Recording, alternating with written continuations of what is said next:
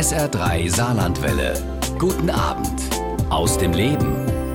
Es sind die Klassiker der Moderne, die das Publikum und die Fans der modernen Galerie lieben. Die Kirchners, die Noltes und Liebermanns und natürlich das blaue Pferdchen von Franz Mack. Ab dem kommenden Wochenende können Sie die Kunstfans wieder aus der Nähe erleben, denn dann eröffnet die moderne Galerie des Saarlandmuseums und ihr Erweiterungsbau nach jahrelanger Umbau und auch Skandalphasen.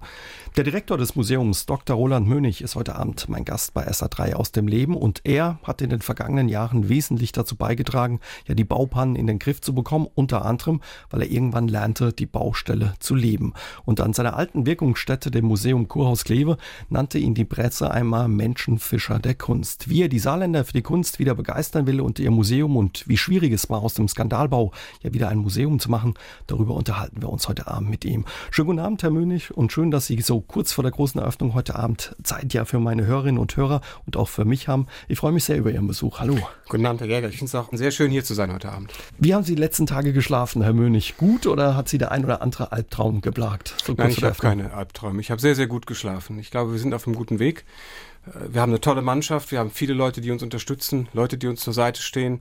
Und im Moment fühlen wir alle uns getragen von einer sonderbaren Energie, die man immer hat, wenn es auf ein großes Ziel losgeht und man plötzlich aufbrechen kann. Das ist eine tolle Stimmung, die uns im Moment alle mhm. trägt. Also Sie haben gut geschlafen, eher schön geträumt, also Vorfreude höre ich daraus. Ja, das, da ist kommt. viel Vorfreude und ich glaube, das gilt auch für das ganze Team. Sie haben ein bisschen auf die Skandale abgehoben, sie haben ein bisschen darauf abgehoben, wie schwierig es in äh, der Vergangenheit war.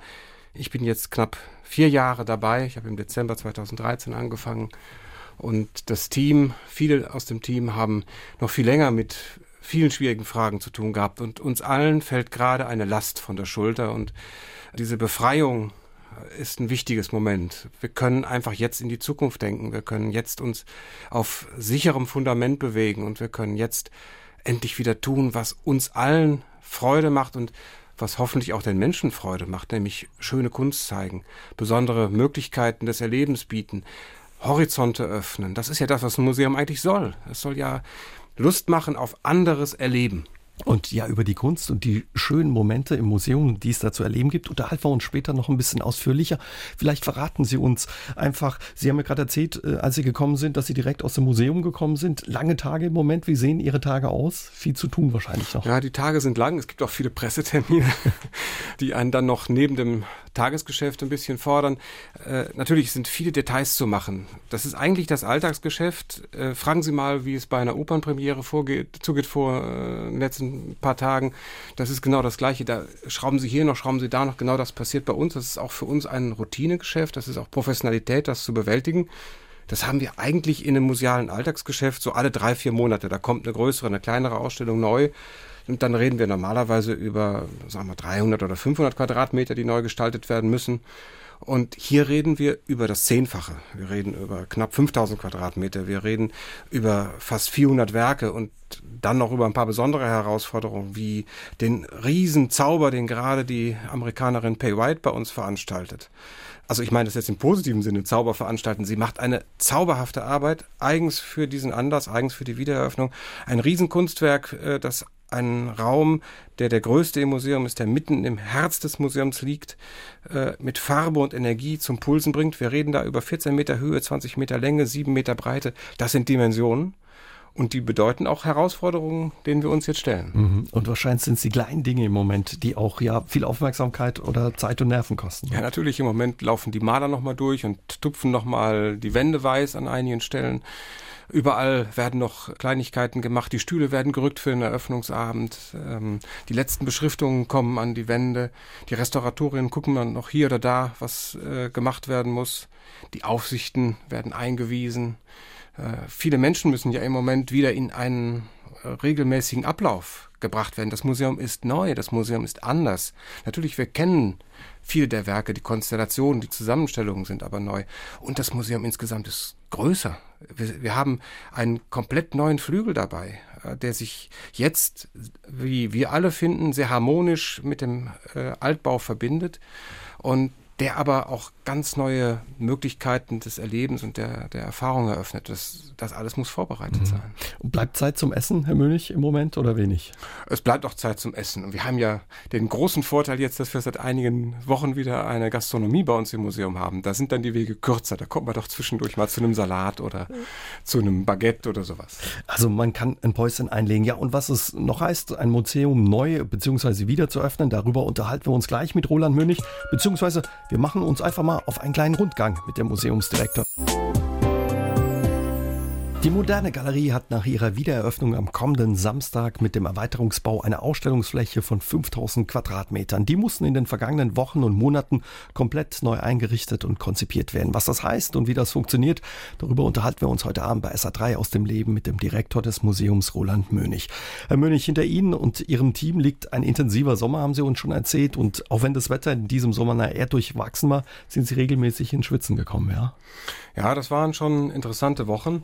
Müssen sich vorstellen, ähm, das beginnt ja irgendwann mit einer Skizze auf Papier, dann macht man ein Konzept für die Räume, man schaut, wie kann man das Museum als Ganzes wieder neu denken. Das ist ja die tolle Aufgabe, die wir hatten. Und dann macht man sich so einen Schlachtplan, dieses Werk hier, das andere Werk da. Das ist auf dem Papier immer ganz einfach, aber man muss eine Logistik bewegen, um das Ganze äh, dann in die Räume zu bringen und zu realisieren. Man muss aber auch erstmal die Voraussetzungen schaffen, dass die Kunst überhaupt einziehen kann in die Räume. Ein Museum ist ja ein, ein Ort, in dem es keinen Sommer und auch keinen Winter geben darf. Es muss immer ein gleichmäßiges Klima herrschen. Sie haben viele der Kostbarkeiten ja zu Anfang genannt, die wir in der Sammlung haben. Das blaue Pferdchen von Franz Marc kennt nun jeder. Aber es gibt Meisterwerke bei uns ähm, im rauen Dutzend, wenn ich das mal ein bisschen salopp sagen darf, für die wir verantwortlich sind. Viele hundert bedeutende Stücke Malerei und äh, Skulptur, Grafik.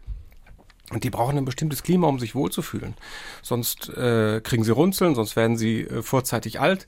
Und ähm, sie stellen unseren Schatz dar, unseren, ich meine das jetzt im großen Plural, das ist ja der, der Kunstbesitz des Landes. Äh, und den müssen wir pflegen. Das heißt, wir mhm. brauchen ein konstantes Klima, eine konstante Luftfeuchtigkeit. Wir wollen rund immer 20 Grad haben. Wir wollen immer 50 bis 55 Prozent Luftfeuchtigkeit haben. Wir wollen eine bestimmte Lichtzahl, eine bestimmte Luxzahl haben, eine bestimmte Beleuchtungsstärke haben. Das alles muss eingestellt werden. Also es klingt, als hätte man da viel schrauben und probieren müssen, bis man eben die 20 Grad überall hat. Ja, ja, ja das ist, heute ist es weniger Schrauben, heute ist es Programmieren. Programmieren, okay. Ähm, die Anlagentechniker haben da auch ein Meisterstück vollbracht. Das war äh, auch ein Ringen äh, über, den, über einige Wochen, weil ja zwei unterschiedliche Systeme, wir haben einen neuen äh, Gebäudeteil und wir haben einen alten Gebäudeteil mhm. miteinander verkoppelt werden mussten eine Anlage steuert am Ende das Ganze. Und dieses Experiment ist sehr gut gegangen. Aber es war wirklich ein, ein, äh, eine Herausforderung, das zu bewältigen. Und dann kommt noch das, das Licht dazu. Im Altbau haben wir eine eingefahrene Lichtanlage. Im Neubau gibt es eine ganz neue Lichttechnik, die auch äh, auf dem Stand der äh, aktuellen Technik ist. Und dafür mussten eigens Programmierer kommen. Jede einzelne Leuchte wird adressiert äh, von einem Spezialprogramm und muss dann auch ähm, äh, speziell programmiert werden in dem Ganzen. Mhm. Das sind einfach die technischen Dinge. Und da hängt noch kein einziges Bild. Mittlerweile ja. gibt es ja die Kunstwerke wieder zu sehen. Sie sind an der Wende. Sie haben ein Kunstwerk angesprochen von der Künstlerin Pay White. Ich würde sagen, Herr Mönig, wir machen nach halb einfach mal mit Ihnen gleich einen Rundgang durch den neuen Erweiterungsbau und gucken mal, wie es aussieht im neuen Museum. Acht Ausstellungsräume auf vier Geschossen bietet der Erweiterungsbau der modernen Galerie des Saarlandmuseums. Einer der Räume ist sogar fast 14 Meter hoch und am kommenden Samstag ist Eröffnung. Und die gute Nachricht, nach den vielen Skandalen bis Ende Dezember können alle Saarländer ihr Museum kostenlos besuchen. Museumsdirektor Roland Mönig macht heute Abend bei SA3 aus dem Leben mit uns ja so einen kleinen exklusiven Rundgang. Da würde ich sagen, Herr Mönig, machen wir uns gleich mal rein. Rein geht's jetzt in den Erweiterungsbau, den neuen, über den neuen Vorplatz, vorbei an einem Café, dem neuen Café, wie heißt es? Schönecker? Das heißt Schönecker, das ist für uns sehr wichtig. Ähm, Hans Schönecker, das war der Architekt des äh, Bestandsgebäudes des äh, alten Museums, das ja zu den berühmtesten frühen Museen der Bundesrepublik gehört. Das ist eines von sechs frühen Museen, die in den 50er, 60er Jahren gebaut worden sind. Und der große Museumsbauboom beginnt eigentlich erst 20 Jahre später. Mhm. Und bis heute auch noch einen großen Stellenwert hat, auch das Gebäude ja. an sich, die Gebäude an sich unter Denkmalschutz stehen? Das Gebäude ist denkmalgeschützt. Es ist ein ganz mutiges Gebäude, Museumsgebäude ge gewesen in der Zeit, hat viel Anerkennung erfahren, hat auch ganz früh einen Architekturpreis bekommen. Und es ist eigentlich wunderbar, dass es, äh, dass die neue Gastronomie jetzt nach dem Architekten Hans Schönecker auch heißt. Mhm. Die ist unten gleich, da geht man vorbei. Angeblich den längsten Dresen im Saarland. Ich habe es noch nicht nachmessen können, aber wir haben 14 Meter. Ich bin gespannt, Meter. ob jemand mehr hat. Wow. Ähm, und wenn man schon reingeht, quasi auf dem Weg zum Eingang, geht es schon über ein Kunstwerk. Ja, das ist etwas, was, glaube ich, äh, viele nur subkutan merken, was sie irgendwie nur ein bisschen spüren. Es löst sich im Durchgang durch das Gebäude später wirklich auf.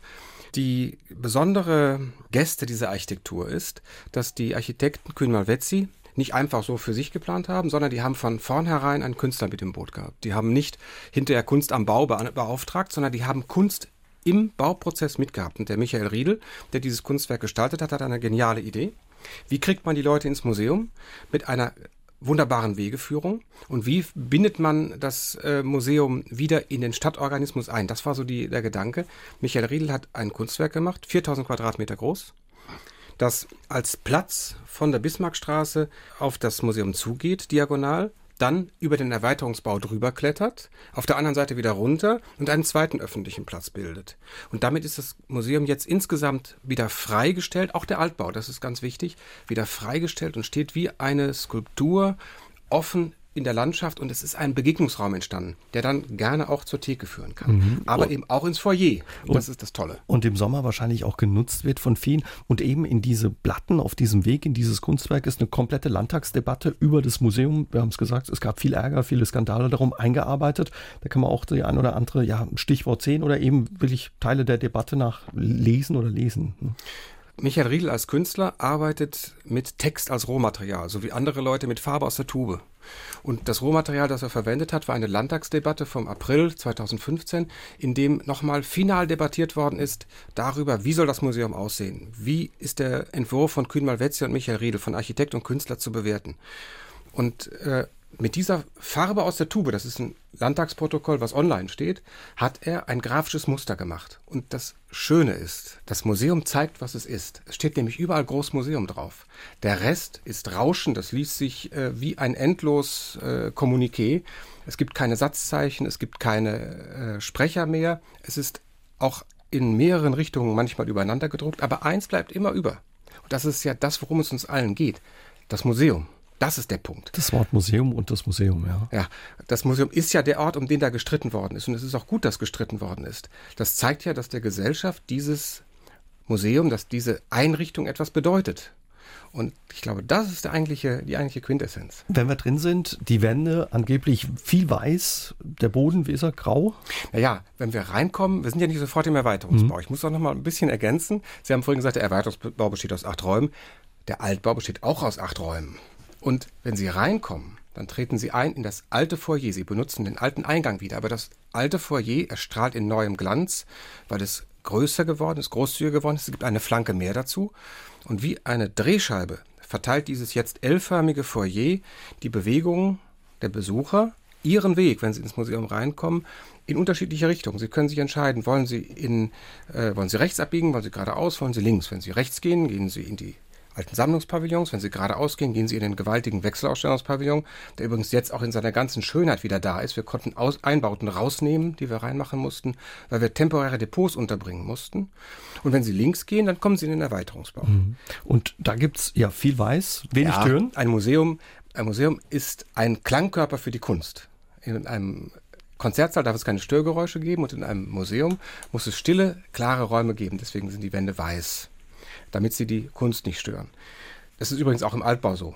Im Altbau haben wir einen Parkettboden, im Entree, im Foyer haben wir einen dunklen äh, Basaltboden und wenn Sie in den Erweiterungsbau rübergehen, haben Sie einen durchlaufenden äh, Bitoterrazzo-Boden. Das ist ein Gussasphaltboden, der ohne Fuge verlegt werden konnte. Und das ist das Schöne. Das Museum basiert auf einem demokratischen Gedanken. Es ist alles ebenerdig. Sie können einfach flanieren. Und die Räume fließen einer in den anderen über. Und genau das passiert auch im Erweiterungsbau. Und da ist der Boden was ganz raffiniertes. Es gibt keine Fuge, es gibt keine Schwelle. Sie streuen einfach durch und merken im Grunde gar nicht, wie dieser Boden ihre Bewegungen hält und weiterträgt. Mhm. In den Obergeschossen gibt es zwei tolle Räume. Man konnte ja schon äh, bei der Lehrführung, es gab so eine Lehrbesichtigung, einen mhm. Blick reinwerfen.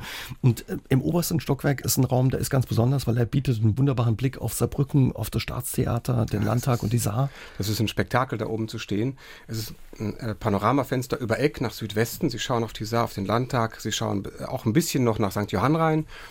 Und äh, das ist auch eine Qualität dieser Architektur, die auch Ausblicke auf die Stadtlandschaft bietet. Es gibt ähm, ein Geschoss drunter eine ganz tolle Perspektive auf die Bismarckstraße gegenüber, auf die schönen Gründerzeithäuser. Da haben viele Menschen bei der Lehreröffnung im Juni gesagt, Moment mal, läuft da jetzt ein Video? Oder auch Bäume natürlich sind, die bewegen sich leicht im Wind. Es ist eine, die Stadtlandschaft, die sich in ein Bild verwandelt. Und auf der Ostseite gibt es nochmal einen Ausblick wieder in die Nachbarschaft, die Bismarckstraße runter Richtung Staden. Und da sehen Sie die zweite Platzanlage, die sich vor dem äh, Museum an der anderen Seite erstreckt. Und auch im Erdgeschoss ist das so. Wenn Sie im Erdgeschoss in dem großen Raum von Pay White stehen, ich glaube, da werden wir gleich nochmal drüber reden, dann ähm, gibt es ein riesen Schaufenster. Sie kommen über den Platz und sehen auch schon in dieses Schaufenster rein. Aber wenn Sie dann drin sind, gucken Sie auch nach draußen und sehen, wie die Menschen über den Platz gehen, auch zur Musikhochschule rübergehen oder zur Saar runter. Es gibt da ja auch einen neuen Durchstich jetzt zur Saar. Das ist schon ein sehr offenes Gebäude mit den vielen Perspektiven. Ja, und Sie haben es angesprochen, ein Raum gibt es noch. Es ist der höchste Raum mit der höchsten äh, Deckenhöhe, 14 Meter. Über den und das Kunstwerk, was es darin zu sehen gibt von der Künstlerin Pay White, unterhalten wir uns gleich mit Roland Möllig. 56 Kilometer Garn in bunten Fäden und rund 6000 Ösen waren nötig für eine spektakuläre Großinstallation der US-amerikanischen Künstlerin Pay White.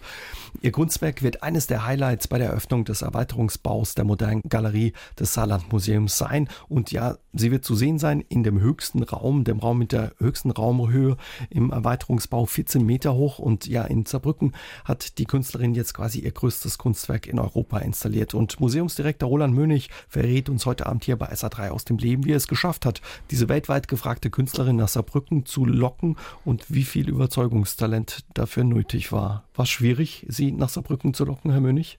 Ja, wenn Sie wissen wollen, wie ich es geschafft habe, ich habe Sie gefragt. Es ist immer ein Abenteuer. Man weiß nicht, äh, was passiert, wenn man einen Künstler einlädt. Man kennt das Werk. In dem Fall kann ich das Werk von Pay White seit vielen Jahren, habe das immer spannend gefunden, weil die so verrückte Dinge tut. Die benutzt einfache Sachen wie Garen äh, um äh, einen ganzen Raum zu verwandeln. Sie kann aber auch mit Marmor arbeiten. Sie macht auch Tapisserien, auch das können Sie übrigens bei uns sehen. Und ich fand das immer toll. Und dann ich hatte das Gefühl sehr, sehr früh, das ist eine Künstlerin, die einen tollen Aufschlag machen könnte für diesen ungewöhnlichen Raum, der eigentlich viel zu schade dafür ist, nur einfach Bilder aufzuhängen, sondern das ist ein Raum, mit dem was Besonderes passieren muss. Und ähm, ich habe sie sehr früh angesprochen, schon vor rund dreieinhalb Jahren habe sie mal eingeladen nach Saarbrücken.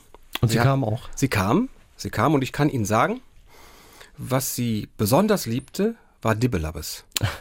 Wir waren äh, einen Abend, doch, wir waren ein Abendessen und äh, sie war hin und weg von Dibbelabbes. Sie kam gerade aus Paris in dem Moment und meinte, this is the best food I've tasted ever. Und hat der Dippelappes jetzt quasi Sie mit Ihrer Kunst ins Saarland gelockt? Oder? Nein. Dazu äh, beigetragen? Er hat dazu beigetragen, dass sie sich hier heimisch gefühlt hat. Sie ist noch mehrere Male hier gewesen, ist jetzt auch im Moment hier und äh, macht die letzten Ösen fest nochmal an ihrem Kunstwerk. Und was sie überzeugt hat am Ende, war das Gebäude selber. Und das hat sich dann mit meiner, äh, meinem Gefühl getroffen, dass das Gebäude doch unglaubliche Qualitäten hat. Gerade dieser Raum mit seinen verrückten Proportionen ist eine große Herausforderung. Da kriegen alle Künstler äh, einen wässrigen Mund. Genau das ist ihr passiert. Sie ist dann dreimal hier gewesen, hat die Bauarbeiten auch ein bisschen mitverfolgt und begleitet. Und beim dritten Mal hat sie mir gesagt, wir haben fast drei Jahre geredet schon zu dem Zeitpunkt, hatten alle möglichen Modelle schon uns angeguckt und überlegt. Beim dritten Mal hat sie mir gesagt, I'll do something else. Ich mache doch was ganz anderes. Und in dem Moment wusste ich, das wird richtig spannend, das wird richtig gut, weil immer dann, wenn ein Künstler nochmal quer denkt, wenn er alles über Bord wirft, was er bis dahin gedacht hat, dann kommt was Gutes dabei raus. Also, wenn ich Sie richtig verstehe, waren Sie einer, der sich getraut hat, Sie zu fragen, Mensch, keine Lust mal was in Europa, in Saarbrücken, im Saarland zu machen.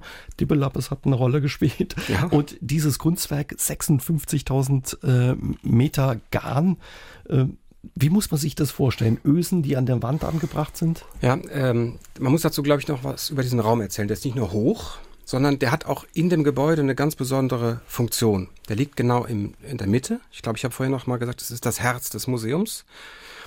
Und er liegt genau in der Mitte des, des Gebäudes und die Räume, die anderen sieben Räume, sind in einem spiralförmigen Parcours drumherum angeordnet. Sie gehen von Geschoss zu Geschoss und immer gucken Sie in diese Mitte des Museums, ins Herz hinein, über Balkone. Und immer haben Sie eine andere Perspektive dabei. Immer verändern sich die Wahrnehmung. Und das hat sie genutzt. Sie hat über alle vier Geschosse diese Garnverspannungen gemacht. Sie hat über die Wände ähm, Wandmalereien laufen lassen. Sie hat sogar den Boden mit grafischen Mustern bearbeitet. Sie hat Spiegel gesetzt, die den Raum, der ohnehin schon durch diese Verwirrung der Perspektive wirkt, nochmal illusionistisch verlängern. Und dann hat sie auch noch die Karte des großen Außenfensters gespielt. Und es gibt eine Skulptur von ihr, Marmor, ein riesen Popcorn aus Marmor drin und ein Popcorn draußen. Also auch diese Grenze zwischen drinnen und draußen. Alles das hat sie äh, animiert, hat sie belebt und hat äh, daraus ein fantastisches Ganzes geschaffen. Es ist kein Kunstwerk, vor dem sie stehen, es ist ein Kunstwerk, in dem sie stehen. Und äh, ihr eigener Körper, was der, der Körper tut beim Durchwandern des Gebäudes, ist im Grunde Teil der Kunst. Also da gibt es viel zu entdecken, allein in diesem einen Raum. Sie haben es gesagt, Sie sind im Moment nochmal da. Waren Sie schon wieder Dippelappes mit dir essen? Wir waren Dippelappes mit dir essen. Als sie wieder ankam, äh, bekam ich eine äh, eine E-Mail. Dippelappes tonight. Das musste sein. Soll mal einer noch was über die Qualitäten oder Nicht-Qualitäten des saarländischen Dippelappes sagen? Eine Ausstellungsfläche von 5000 Quadratmetern für Kunst bietet die moderne Galerie mit ihrem Erweiterungsbau. Doch welches Kunstwerk soll wohin? Über das Platzieren von fast 400 Bildern und Skulpturen unterhalten wir uns heute Abend hier bei SA3 aus dem Leben mit dem Museumsdirektor der modernen Galerie, Roland Mönig. Herr Mönig, fast 400 Bilder und Skulpturen haben Sie in den vergangenen Wochen ja neu platziert, an die Wand gebracht. Jeder kennt äh, das von zu Hause, wenn er mal umgezogen ist, ja, und man ein Bild äh, aufhängen möchte möchte, den richtigen Platz finden möchte, ist es manchmal gar nicht so einfach. Bei so vielen Bildern und Kunstwerken stelle ich mir das noch schwieriger vor. Naja, auch zu Hause habe ich da Schwierigkeiten nach dem Umzug. Da bin ich immer sehr zögerlich. Da gehe ich ungern an die weißen Wände. Das, da habe ich professionell weniger Hemmungen im Museum. Aber es ist ein, ein langwieriger Prozess, es ist richtig, das braucht seine Zeit. Das ist ein bisschen vergleichbar wie eine Theaterinszenierung oder wie wenn ein, äh, ein Dirigent mit einem Orchester ein Stück einübt wenn man die Möglichkeiten der Partitur dann auslotet. Sowas ist das. Sie haben natürlich auch für ein Museum eine Art Skript oder eine Art Partitur. Sie wissen, in welcher Sequenz was passieren soll, welche Räume sollen welche Themen enthalten. Bei uns ist es jetzt so, wo immer Sie reinkommen in die moderne Galerie, kommen Sie irgendwo in der Gegenwart an. Also aus der eigenen Zeit nähert man sich der Kunst. Wir beginnen nicht im Gänsemarsch der Stile von ganz unten, sondern Sie kommen immer in der eigenen Zeit rein. Und dann entfaltet sich natürlich das Ganze von Raum zu Raum. Da haben wir für jeden Raum ein Programm, eine bestimmte Grundidee. Und ähm, dann ist das Schönste, was man eigentlich im Museum tun kann, diese Grundidee im äh, kreativen Hin und Her zwischen den Kuratoren untereinander, also da ist das ganze Team auch da beteiligt, die unterschiedlichen äh, Fachleute aus den Abteilungen unsere äh, Mitarbeiterin, äh, unsere Leiterin der grafischen Sammlung, die äh, Leiterin der Kunst der klassischen Moderne, dann der Leiter für die Gegenwartskunst, dann gibt's einen äh, Spezialisten für die Fotografie, um nur ein paar zu nennen. Und jede bringt so seine, seine Ideen ein. Das ist also ein, ein, ein Dialog und ein Hin und Her, ein kreatives Hin und Her, nicht nur zwischen diesen Köpfen, sondern auch zwischen den Kunstwerken und den Räumen. Manchmal ist es so, dass die kreativen Köpfe sich Konstellationen ausdenken, die die Räume nicht wollen oder die die Kunstwerke nicht räumen. Die passen da nicht zusammen. Oder? Ja, das sind Charaktere, das sind ausgesprochene Trotzköpfe manchmal. Aber wenn Sie sie, wenn Sie sie gut vergesellschaften, dann kriegen Sie auch äh, Gespräche zwischen den Kunstwerken. Das ist eigentlich das, worum es uns geht. Mhm. Und das kann sehr, sehr spannend sein. Es gibt Momente, wo man denkt, das wird niemals passen. Aber es gibt auch Momente, wo sich einfach im Arbeiten, und da, da ist es eben wieder Vergleich bei den kreativen Prozessen bei der Bühne oder bei der Musik, ist auch ein bisschen jazzig manchmal, ähm, gibt dann Momente, wo sich Lösungen wie von selbst einstellen. Und man denkt, boah, das hättest du dir auf dem Papier so nicht ausdenken können. Jetzt haben Sie so schöne neue Wände, sowohl in dem Erweiterungsbau, aber auch im alten Teil. Da wird man die Bilder nicht gleich an die Wand äh, mit dem Nagel hängen. Wie funktioniert das? Lehnt man die an, schiebt man die nochmal rum? Das sind ja nicht irgendwelche Bilder, das sind kostbare Kunstwerke, die wahrscheinlich auch vorsichtig angefasst werden ja, müssen. Ja klar, wir müssen natürlich mit äußerster Vorsicht äh, zu Werke gehen. Es sind ja Millionenwerte, mit denen wir arbeiten. Es sind äh, unersetzbare Kulturgüter, mit denen wir arbeiten. Wir reden ja gar nicht so sehr äh, immer über Geld, wir reden darüber, dass es unersetzbare, einzigartige Dinge sind, die wir haben. Es gibt diese Werke nur ein einziges Mal. Und deswegen werden sie buchstäblich mit Samthandschuhen angefasst. Wir haben Handschuhe, damit wir nirgendwo Abdrücke hinterlassen. Und ähm, wenn wir die Bilder hin und her tragen, wird das immer von Restauratorinnen begleitet. Das, wir haben spezielle Wagen, die, mit denen wir sie fahren können. Und wir haben Meerschweinchen. Das haben Sie ja vorhin schon erwähnt. Stimmt, was hat es mit den Meerschweinchen ja, auf sich? Wozu? Die Meerschweinchen sind eine besondere Erfindung unserer wunderbaren Museumstechniker. Das ist ein tolles Team, den muss ich auch mal äh, auf dem Wege Danke sagen, weil ohne diese tollen Menschen, die man nie sieht, gäbe es kein einziges Bild an den Wänden. Und es gäbe auch keine weißen Wände, es gäbe keine Innenarchitekturen, die wir bauen müssen. Es gäbe kein Licht. Das sind so wunderbare äh, Menschen, die in diesem Team arbeiten und sich immer voll einbringen und immer für alles eine Lösung haben. Auch wenn der Kurator und der Direktor in letzter Sekunde mit was kommen. Und die haben diese Meerschweinchen erfunden. Das sind ähm, Polster, auf denen die Bilder ganz weich abgestellt werden können, sodass weder die Bilder noch die Rahmen Schaden, nehmen. Und die können auch nicht wegrutschen, weil die so eine Rutschsicherung haben. Und die heißen Meerschweinchen, das ist der liebevolle Name dafür, äh, weil die eben so eine knubbelige Form haben wie ein Meerschweinchen. Und das ist äh, die Geschichte dahinter. Mhm. Macht es Spaß, die Bilder dann aufzuhängen oder ist es manchmal auch äh, ja, schwierig, dass man verzweifeln denkt, Mensch, irgendwie passt das nicht zusammen oder äh, funktioniert nicht? Vielleicht auch, spielt auch Größe und Rolle der äh, ja, Farbe der Bilder eine Rolle? Die absurdesten Dinge spielen eine Rolle, weil sie ja, also es gibt ja das eine, was man weiß. Es das heißt ja immer, man sieht nur, was man weiß. Aber man will auch nur sehen, was einem gefällt. Und dann kommt das Wissen. Erstmal will man ja die Menschen verlocken äh, will man, will man ein Angebot machen, Leute, schaut euch das an. Ähm, es ist ja ähnlich, wie, sie, wie wenn sie ein Essen servieren. Das kann gut gekocht sein, aber wenn es einfach schäbig auf dem Teller liegt, dann sagen sie zum Wirt, na, das war doch wohl nix. Wir müssen ja auch das so bieten, dass, es, dass man das sehen will. Und da spielen ganz viele äh, erstaunliche Dinge eine Rolle. Die Frage, welche Farbe, welche Größe hat der Rahmen zum Beispiel. Nicht nur die Farbe des Bildes selber. Wie tut sich das Bild durch den Rahmen hervor oder wie nimmt es sich zurück? Das kann eine ganze Reihe sprengen. Ähm, und diese ganzen Faktoren, die kann man sich auch vorher nicht ausdenken. Die muss man wirklich äh, wie der Koch in der Küche stehend mit dem Löffel probieren. Mhm. Also wir haben gelernt, man muss probieren beim Bilderaufhängen im Museum. Man braucht Meerschweinchen und auch ein gutes Auge. Viele denken ja bei den Kunstwerken an der modernen Galerie an das blaue Pferdchen, aber es gibt noch viele, viele andere Schätze zu entdecken. Ab kommenden Samstag, welche, darüber unterhalten wir uns gleich mit Roland Möhlich kommendes Wochenende ja, wird die moderne Galerie und der Erweiterungsbau eröffnet. Viele freuen sich, Herr Mönig, auf das blaue Pferdchen, quasi das Kunstwerk in Ihrem Museum. Aber es gibt noch ganz viele andere Bilder, die mindestens genauso viel Aufmerksamkeit verdient haben. Bei welchen sollten äh, die Besucher genauer hinschauen? Ja, jetzt stellen Sie mir die schwierigste Frage, die man stellen kann. Fragen Sie einen Vater einer zehnköpfigen Familie, welches Kind das Wichtigste ist. Ich will trotzdem mal versuchen, ähm, ein paar Dinge zu benennen. Das Blaue Pferdchen gehört zu der Abteilung, für die das Museum wahrscheinlich mit am berühmtesten ist. Das ist die Abteilung zur Kunst des Expressionismus.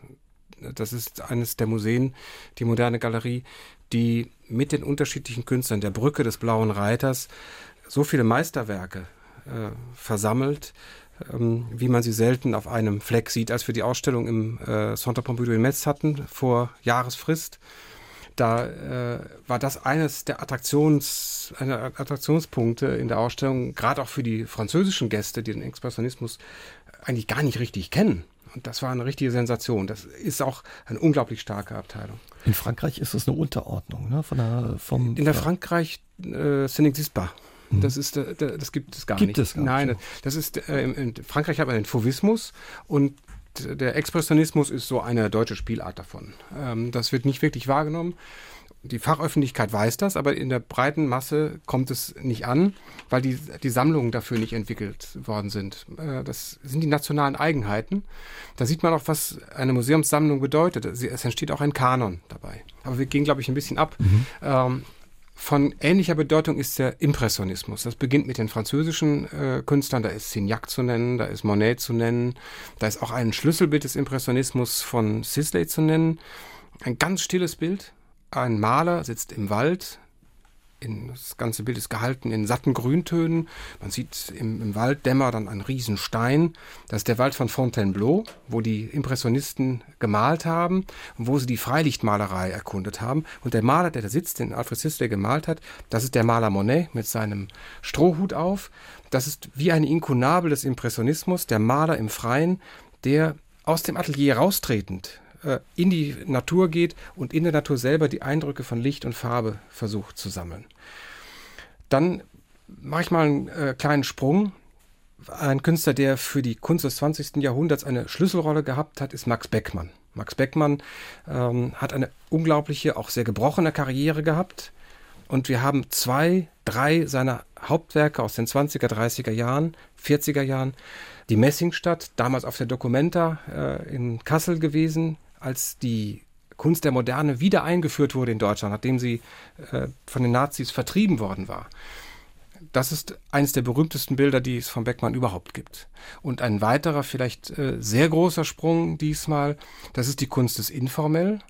Ein, ein Sammlungsstrang, der in den 70er, 80er Jahren stark entwickelt worden ist. Und da gibt es ein äh, Werk, das ähm, seit 30 Jahren am Haus ist aber in diesen 30 Jahren jetzt das fünfte Mal erst zu sehen ist. Es liegt daran, es ist eine, man braucht einen ganzen Raum dafür. Man braucht einen Raum mit mindestens vier Meter äh, hohen Wänden. Das sind riesen Leinwände und es sind 14 davon plus eine Bodenskulptur und das ist der Ätna-Zyklus von Gerhard Höhme. Das ist eigentlich das, was man mit dem Deutschen informell verbindet. Das Informell ist eine Kunst, die eben die Form, die feste Form auflösen will, die Energien freisetzen will, Gästen freisetzen will. Und der Ätna-Zyklus tut das richtig emblematisch, richtig in einer sehr, sehr starken Form. Und zwar, indem er die Eruptivkräfte eines Vulkans, der Ätna auf Sizilien, gleichsetzt mit den Eruptivkräften der Malerei. Man spürt richtig die Energie, das Sprühen der Lava, aber auch das Sprühen der Malerei. Das sind so ein paar äh, Lieblingskinder und ich bin noch lange nicht fertig. Eine Vielzahl von Kunstwerken, die es eben zu entdecken gibt, aber man hört auch, wenn Sie oder man merkt, wenn Sie erzählen, Herr Mönig, der Umgang mit dieser Kunst ist auch was Besonderes für Sie und macht auch Spaß. Das gehört für mich zum Leben. Und die Kunst ist doch der Bereich, der uns befruchtet, der, der uns neue Impulse gibt und der gerade dann uns Impulse gibt, wenn er an Sicherheiten rührt. Wenn man auf einen, in einen Bereich kommt, wo man sich plötzlich nicht mehr auskennt. Sich nicht mehr auszukennen ist der Beginn von vielen Antworten. Man muss die Fragen wissen, dann kann man auch Antworten finden. Die Kunst stellt so viele Fragen. Und die Kunst kann ein so wunderbares Mittel sein, um die Welt mit neuen Augen zu sehen. Die Künstler geben uns ja ihre Bilder und verändern damit unseren eigenen Blick auf die Welt. Und ich glaube, das ist gerade heute so wichtig. Es, wir sind von so vielen Bildern umgeben. Äh, jeder hat in seinem iPhone, in seinem Handy äh, hunderte, manchmal tausende von Bildern. Und es, ist, gibt einen riesen Strom von visuellen Informationen. Und die Kunst hilft uns vielleicht, diesen Strom besser zu verstehen und damit umzugehen. Und ein Museum ist ein Ort, wo man das erleben kann, wo man es am Original erleben kann, am einzigartigen Stück erleben kann. Und deswegen brenne ich vielleicht so dafür. Kein anderer Neubau hat im Saarland so hohe Wellen geschlagen wie der sogenannte vierte Pavillon, der Erweiterungsbau der modernen Galerie des Saarlandmuseums in Saarbrücken. Die Baukosten stiegen von ursprünglich geplanten 9 auf 39 Millionen Euro. Es gab Skandale, zwei Untersuchungsausschüsse, einen Baustopp und immer wieder Verzögerungen. Jetzt ist der Bau fertig und wird am Wochenende eröffnet. Und der Mann, der wesentlich dazu beigetragen hat, ist Museumsdirektor Roland Mönig, der heute Abend mein Gast ist bei SA3 aus dem Leben. Herr Mönig, ja, ein Bau, ein Anbau mit keiner leichten Geschichte. Sie sind 2013 im Dezember nach Saarbrücken gekommen, um da ja quasi wieder ein bisschen Fahrt reinzubringen in diesen Problembau. Äh, wussten Sie, auf was Sie sich einlassen? Naja, 70 Prozent der Probleme konnte ich mir vorstellen, die anderen 70 Prozent sind dazugekommen. Ähm, Sie haben es ein bisschen sehr steil formuliert, das ist vielleicht auch sehr charmant, dass Sie es so gesagt haben, aber natürlich war das keine Sache, die ich alleine machen konnte. Und äh, ein wesentlicher Punkt war auch, der mich motiviert hat und der mich auch nie hat zweifeln lassen, dass das gut gehen würde, dass bestimmte Weichen gestellt waren. Und da war äh, das, glaube ich, sehr klug gehandelt worden von äh, unserem Kurator und vom Kurator vom Minister Commerson und vom Kuratorium.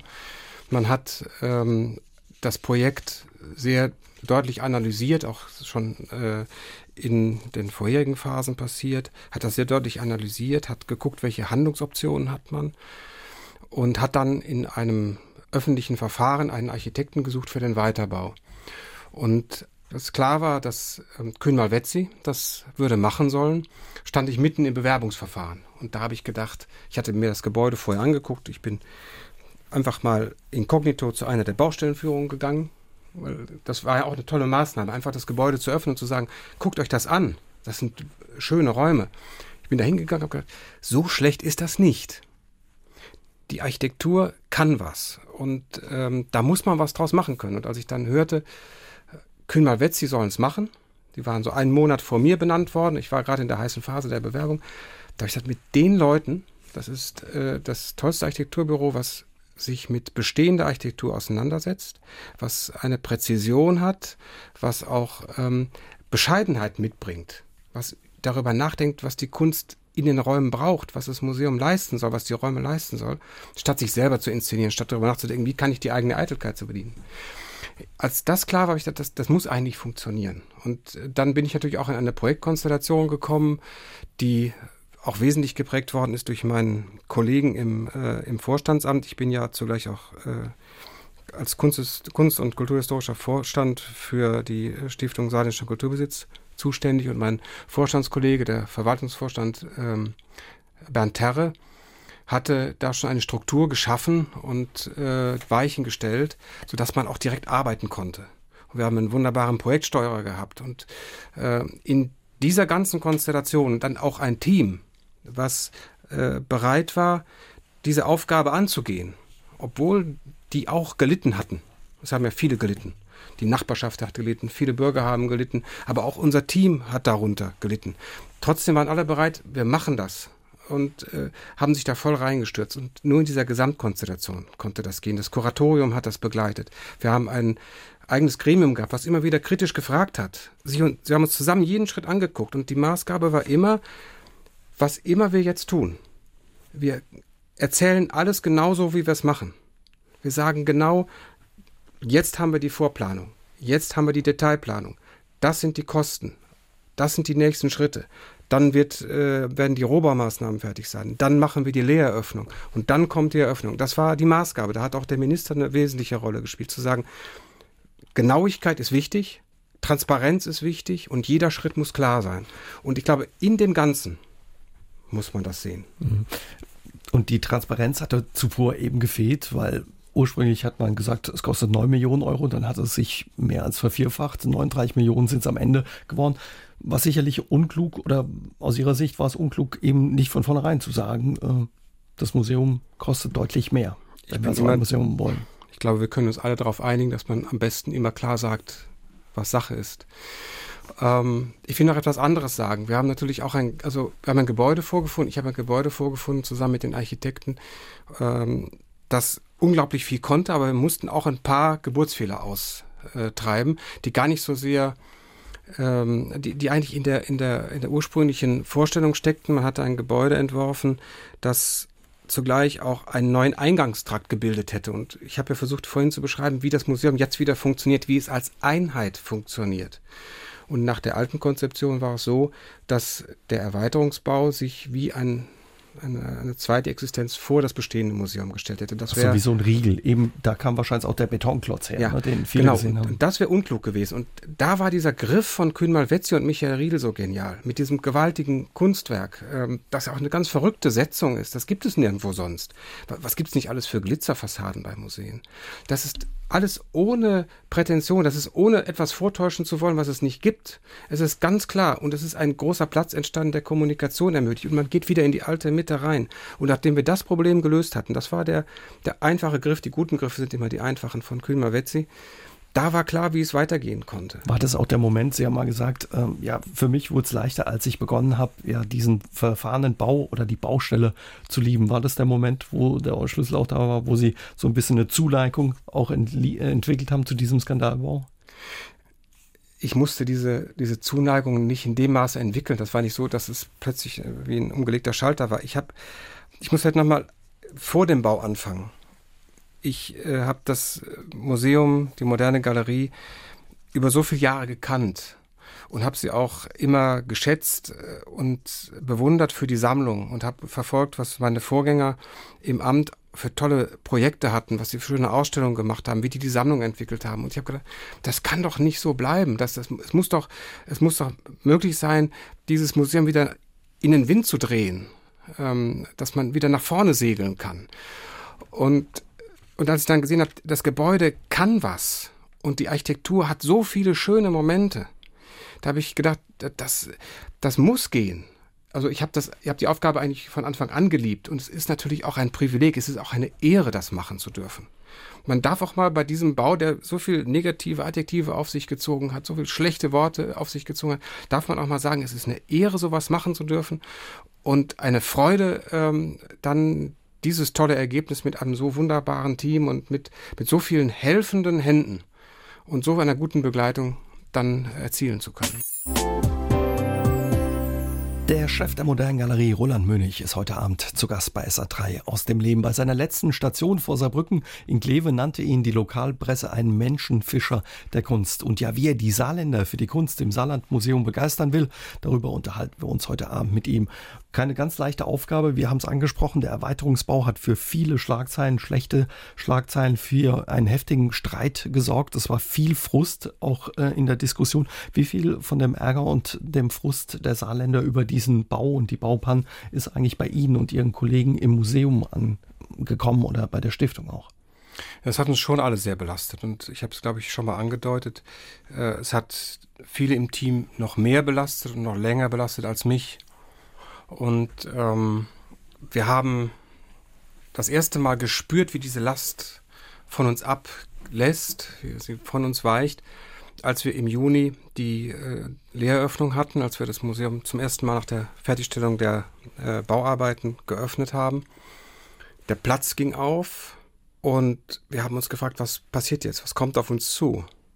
Und was auf uns zukam, waren lauter neugierige Menschen, lauter lächelnde Menschen, Menschen, die Fragen hatten, Menschen, die genau wissen wollten, was wir jetzt gemacht hatten. Wir haben den ganzen Tag Führung gemacht. Zwei Tage lang. Es war rein und raus. Wir haben hinterher mehr Führungen gemacht, als wir ursprünglich geplant hatten. Und wir hatten schon einen sehr dichten Takt. Ich glaube, einige Kolleginnen, einige Kollegen haben hinterher nicht mehr gegessen und nicht mehr getrunken. Wir haben dann abends zusammengesessen, nachdem alles vorbei war, und haben zusammen einen Schluck getrunken. Und dann gab es sogar Menschen, die begeistert waren. Und dann haben wir gespürt, da kommt Vertrauen zurück und da ist wieder etwas, da, da ist wieder ein Funke und aus dem Funken kann man ein Feuer machen. Das ist jetzt unsere Aufgabe. Ich hoffe, dass uns das am kommenden Wochenende gelingt, da das Feuer ein bisschen anzufachen. Wir haben ja am Samstag die große Öffnung und alle die jetzt aus welchen Gründen auch immer, das gibt viele Gründe, weil wir so viele Einladungen gar nicht verschicken können, die keine Einladung bekommen haben, sollten sich trotzdem herzlich eingeladen fühlen.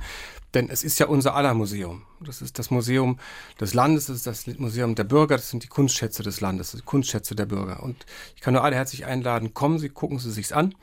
Sie müssen wohl mit unserer Dramaturgie äh, leben. Das Museum öffnet die Pforte vorne um 10. Der Einlass ist um 10.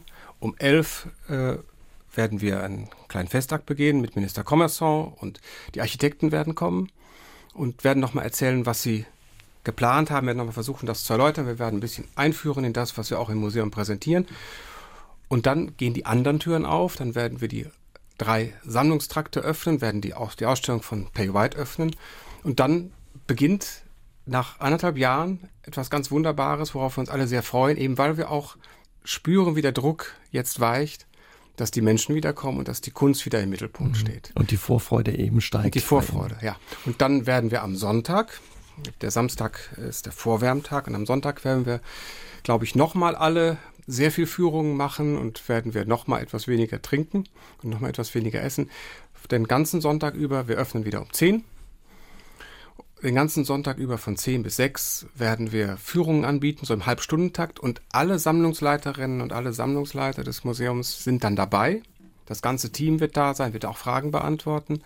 Und wir freuen uns sehr darauf, ähm, dann auch wieder mal die Menschen bei uns zu haben und über Kunst zu reden und über das, was Kunst uns allen an Reichtum schenkt. Mhm. Du warst ganz gut dazu, was ja Margit Taubenthal aus Saarbrücken uns erzählt hat. Sie hört uns in Saarbrücken zu. Sie hat gesagt, sie freut sich sehr auf das neue Museum und äh, hat gesagt, schön, dass wir das jetzt im Saarland haben. Sie wird am Wochenende mit der ganzen Familie hingehen.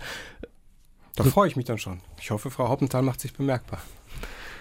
Also Frau Hauptenthal, wenn Sie da sind, am Wochenende ruhig Herrn Mösig, Herrn Mönig mal anstupsen. Er freut sich, wenn Sie kommen. Nichtsdestotrotz, wie wollen Sie es schaffen, dass eben auch ja, ja, die Saarländer langfristig ihr Museum wie Frau Hauptenthal ins Herz schließen oder sich darauf freuen, sagen, das ist toll, dass wir das haben, da können wir stolz drauf sein oder da gehen wir auch hin und wollen sehen, was da passiert. Wir werden natürlich ein äh, vielseitiges Ausstellungsprogramm machen über die Schätze der ständigen Sammlung hinaus. Das beginnt im nächsten Frühjahr äh, schon mit einer Ausstellung über die Kunst der Brücke. Dann geht es weiter mit Themen der Fotografie zum Beispiel, ein ganz wichtiges Thema, was bei uns äh, eine Rolle spielt. Und am, äh, in der zweiten Jahreshälfte dann machen wir den ersten großen Aufschlag mit einer Ausstellung über Max Levogt, einer der drei großen deutschen Impressionisten, einer der wichtigsten Figuren äh, an der Wende vom 19. zum 20. Jahrhundert in Deutschland in der Kunstszene. Wir haben eine der tollsten Sammlungen über die Kunst von Max Levogt in Deutschland überhaupt. Und wir machen etwas ganz Präzises hier an der Grenze. Wir sind ja ein Museum, das in, der, in seiner Geschichte sehr stark mit Frankreich verbunden ist. Und wir erzählen dann in dieser Ausstellung über Max Levogt und seine Beziehung zur französischen Kunst. Er hat die französische Kunst geliebt, viele Künstler gekannt, Kunstwerke gesammelt und hat sich daran inspiriert. Und zum ersten Mal wird man das erleben können. Da wird man Hauptwerke von Slevogt sehen, aber auch Monet, Manet, äh, man wird äh, Signac sehen. Die Leihgaben aus anderen Häusern. Aus anderen also, Häusern. Mhm. Und da haben, äh, es ist ja immer ein heikles Terrain und da haben die Kolleginnen und Kollegen in anderen Häusern, äh, deutschlandweit, aber auch in Frankreich, nicht gezögert. Wir werden, glaube ich, eine wunderbare Ausstellung dann zeigen können. Das ist nur eines von vielen Themen, die wir dann anpacken. Künstler helfen uns, die Welt mit anderen Augen zu sehen, mit anderen Ohren zu hören, sagt mein heutiger Gast bei SA3 aus dem Leben, Museumsdirektor Roland Mönig. Und wir unterhalten uns mit ihm über die Rolle der Kunst und die Museen in der Gesellschaft. Sie haben ja gesagt, äh, Herr Mönig, die Museen sind so ein bisschen ja die Fahrschule für die Kunst. Was meinen Sie damit? Ich meine damit, dass wir in einer Welt leben, und das ist ein großes Geschenk, wie ich finde, in der es unglaublich viele Angebote gibt. Man kann unglaublich viele Dinge tun und machen und lernen und, und erleben und erfahren. Und man entscheidet sich irgendwann, Auto zu fahren, dann geht man in die Fahrschule. Man entscheidet sich, oder man ist vielleicht irgendwo angefixt von der Kunst und dann geht man ins Museum und man will das kennenlernen. Mir ist das so gegangen. Also idealerweise ähm, gelingt es dann, einen Impuls früh zu setzen. Deswegen ist für uns auch die, die Kunstvermittlung so wichtig. Also um das nur wenigstens anzudeuten in einem Satz, was auch jetzt durch die Neuordnung des Museums möglich geworden ist, ist äh, die, die Kunstvermittlung, also die Räume für Workshops mit Kindern, äh, aber auch mit Erwachsenen. Klein und groß können probieren, wie das technisch geht, Kunst zu machen. Diese Räume direkt mitten ins Museum zu holen, in den Foyer-Pavillon zu holen und damit auch ein breiteres Angebot in der Zukunft, näher an der Kunst zu sein zu bieten. Also mir ist das so gegangen, dass ich natürlich als, also das sind die frühen Impulse. Meine Eltern äh, haben mich einfach mit ins Museum genommen. Und das ist ganz, ganz merkwürdig. Ähm, ich bin ja in Bochum aufgewachsen, also in einer Region, die eine gewisse Verwandtschaft mit dem Saarland hat.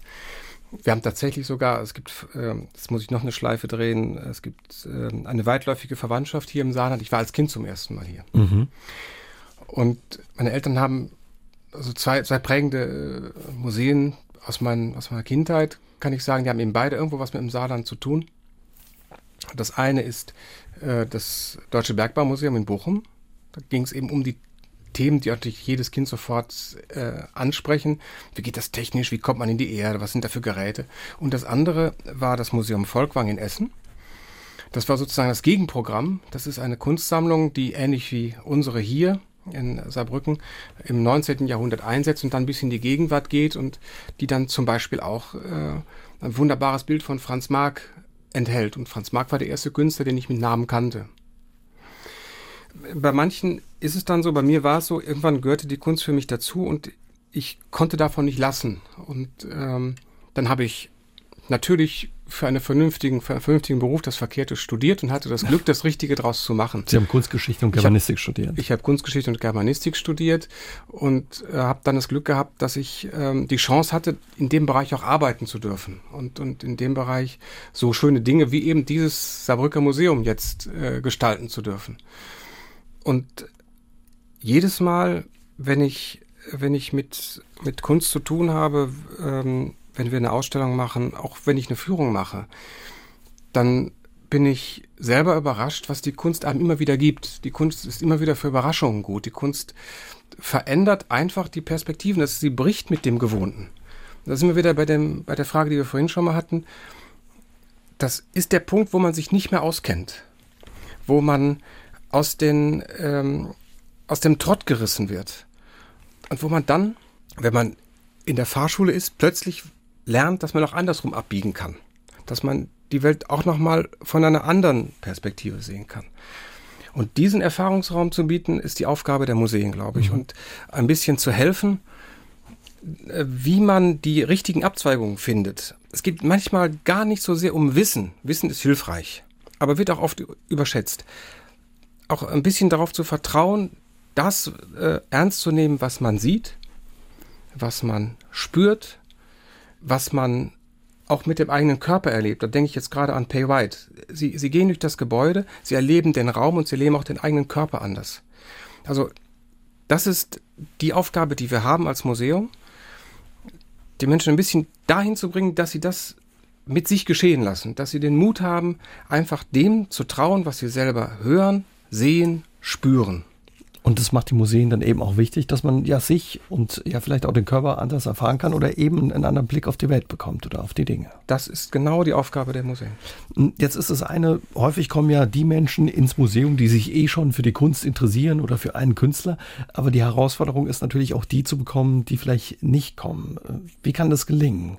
Oder die begeistern zu sagen, Mensch, kommt auch mal rein. Guckt, guckt mal, lasst euch drauf ein. Vielleicht schaffen wir es heute Abend, dank Ihrer Einladung ähm, den einen oder anderen doch mal zu verlocken, zumal wir ja bis zum Jahresende auch freien Eintritt bieten. Das ist äh, für uns auch ein Zeichen und die äh, Stiftung des Verbandes der Metall- und Elektroindustrie hilft uns dabei, ähm, diese Einladung auszusprechen, zu sagen, kommt, äh, kommt kostenlos ins Museum, guckt einfach mal, nehmt dieses Angebot an.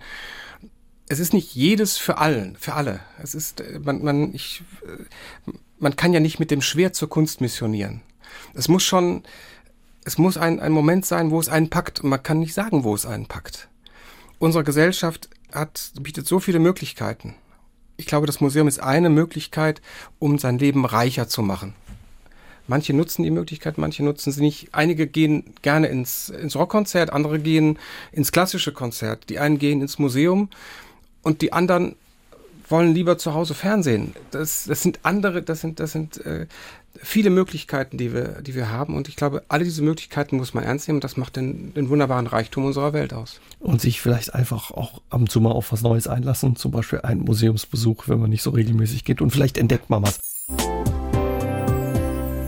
Für Roland Mönig gehört Kunst zum Leben dazu. Der Museumsleiter des Saarlandsmuseums ist heute Abend mein Gast bei SA3 aus dem Leben. Ja, und wir unterhalten uns über die moderne Galerie, den Erweiterungsbau und das Saarlandmuseum. Es gibt in Deutschland viele, viele Museen, Herr Mönig. Wo ist das Saarlandmuseum, die moderne Galerie da einzuordnen? Welchen Stellenwert hat sie in der Museumslandschaft in Deutschland?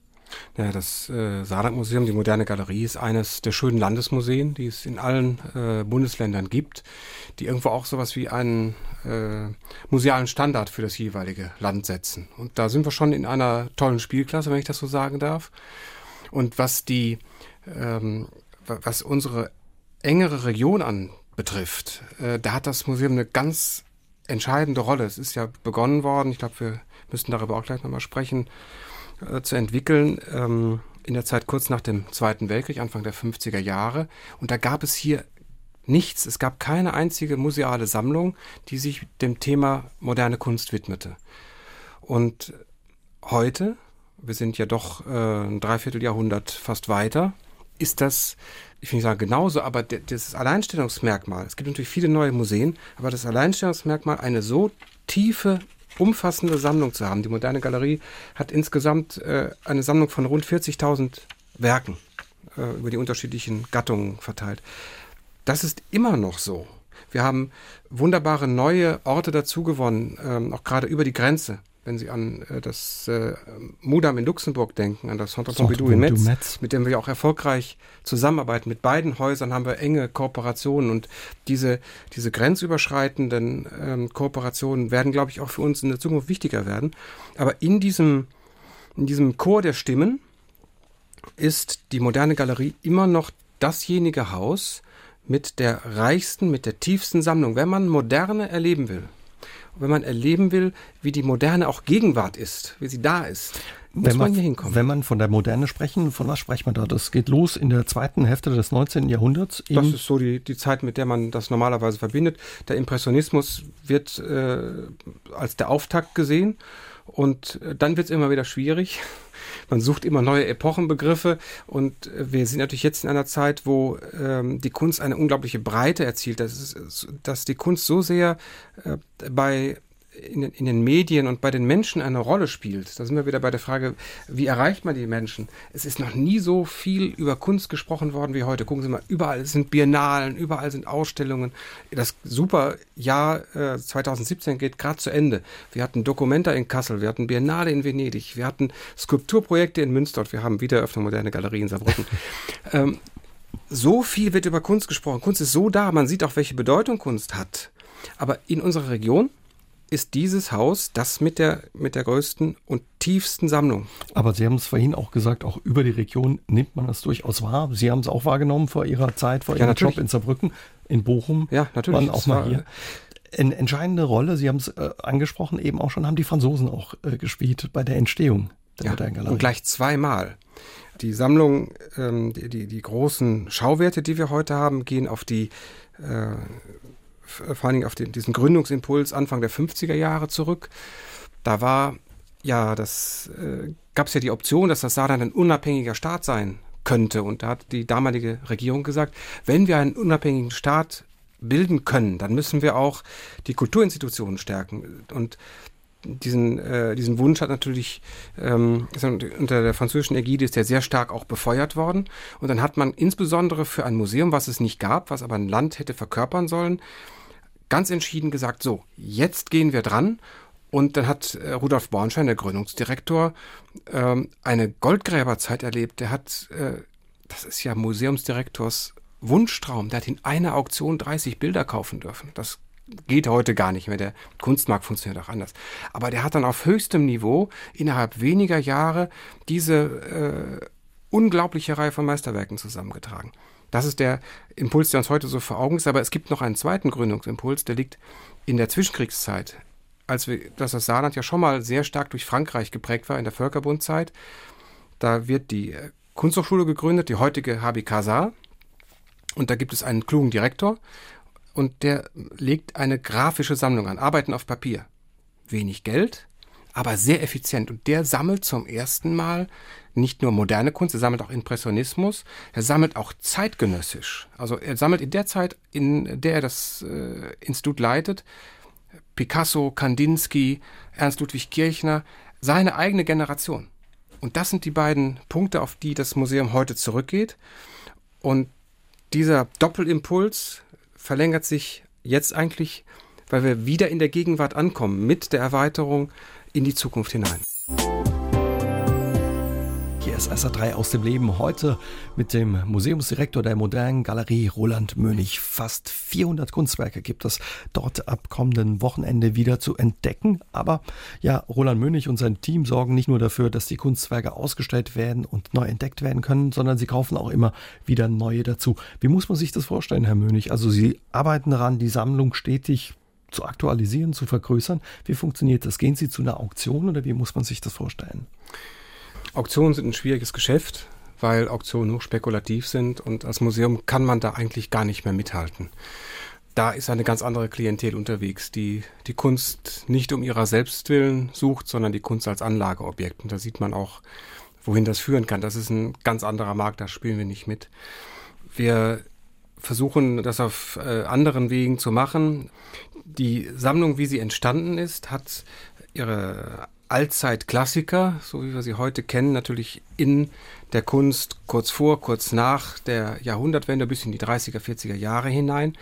Aber ein Museum, das ist vielleicht etwas überraschend, weil man mit Museum etwas Erstarrtes äh, vielleicht verbindet als, als Vorstellung. Ein Museum ist ja etwas Lebendiges. Ein Museum ähm, ist auch ein Experimentierfeld, ein, ähm, ein Experimentierfeld für ja, Standards von Schönheit, Standards äh, von Auffassungsfähigkeit. Wie kann man ähm, Dinge anders betrachten? Und ein Museum sollte dann versuchen, immer wieder neue Angebote zu machen. Und mit neuen Angeboten, da sind wir auch wieder bei dem Thema, ähm, wie belebt man das Museum? Auch eine neue Klientel zu holen, neue, äh, neue Menschen ins Museum zu holen. Wir müssen ja mit den Themen unserer Zeit wachsen. Deswegen sind zum Beispiel jetzt für uns die kommenden äh, wichtigen Themen die Fotografie, die Videokunst, für die wir jetzt auch neue Möglichkeiten im Gebäude haben. In die Richtung wollen wir noch stärker gucken. Also Sie gucken nach zeitgenössischer Kunst, mhm. was Sie gesagt haben, Video, ja. Fotografie, aber es gibt so viele Künstler. Wann ist ein Künstler ja es wert, ins Museum zu kommen, ausgestellt zu werden, beziehungsweise wie entdecken Sie die Künstler? Gibt es da Vermittler, Experten, die Sie aufmerksam machen? Ich meine, Sie können nicht die ganze Kunstwelt im Auge haben. Nein, man kennt nicht alles, aber man entwickelt schon ein gewisses Gespür, so wie ein Koch, der über den Markt geht, weiß, an welchem Marktstand er den richtigen Salat bekommt und bei welchem Metzger er das gute Steak bekommt. Und äh, dann äh, guckt er, wie er daraus ein Menü macht. So ungefähr ist das auch bei uns. Wir haben, ähm, es sind ja auch keine, keine Entscheidungen aus einem Nullpunkt heraus. Die Sammlung hat eine gewisse Struktur. Und da gibt es Themen da drin. Zum Beispiel, wie entwickelt sich die Malerei? Was passiert in der Druckgrafik, in der Zeichnung? Was passiert in der Fotografie? Was passiert in der Skulptur? Da sind bestimmte Themen gesetzt. Und die engen sozusagen schon mal die Perspektive ein bisschen ein. Da weiß man, in welche Richtung man gucken muss. Und dann ist es natürlich, da ist wieder der Koch, man geht ja eine ganze Zeit schon spazieren auf dem großen Markt. Man guckt hier, man guckt da und dann sieht man, welche Optionen sich anbieten. Und dann müssen zwei Dinge zusammenpassen. Der Kopf und der Bauch. Jedenfalls ist das bei mir so. Ähm, man muss Dinge wissen. Man muss den Garpunkt eines Steaks kennen. Aber man muss auch das Gefühl haben, wann ist die richtige Soße dazu.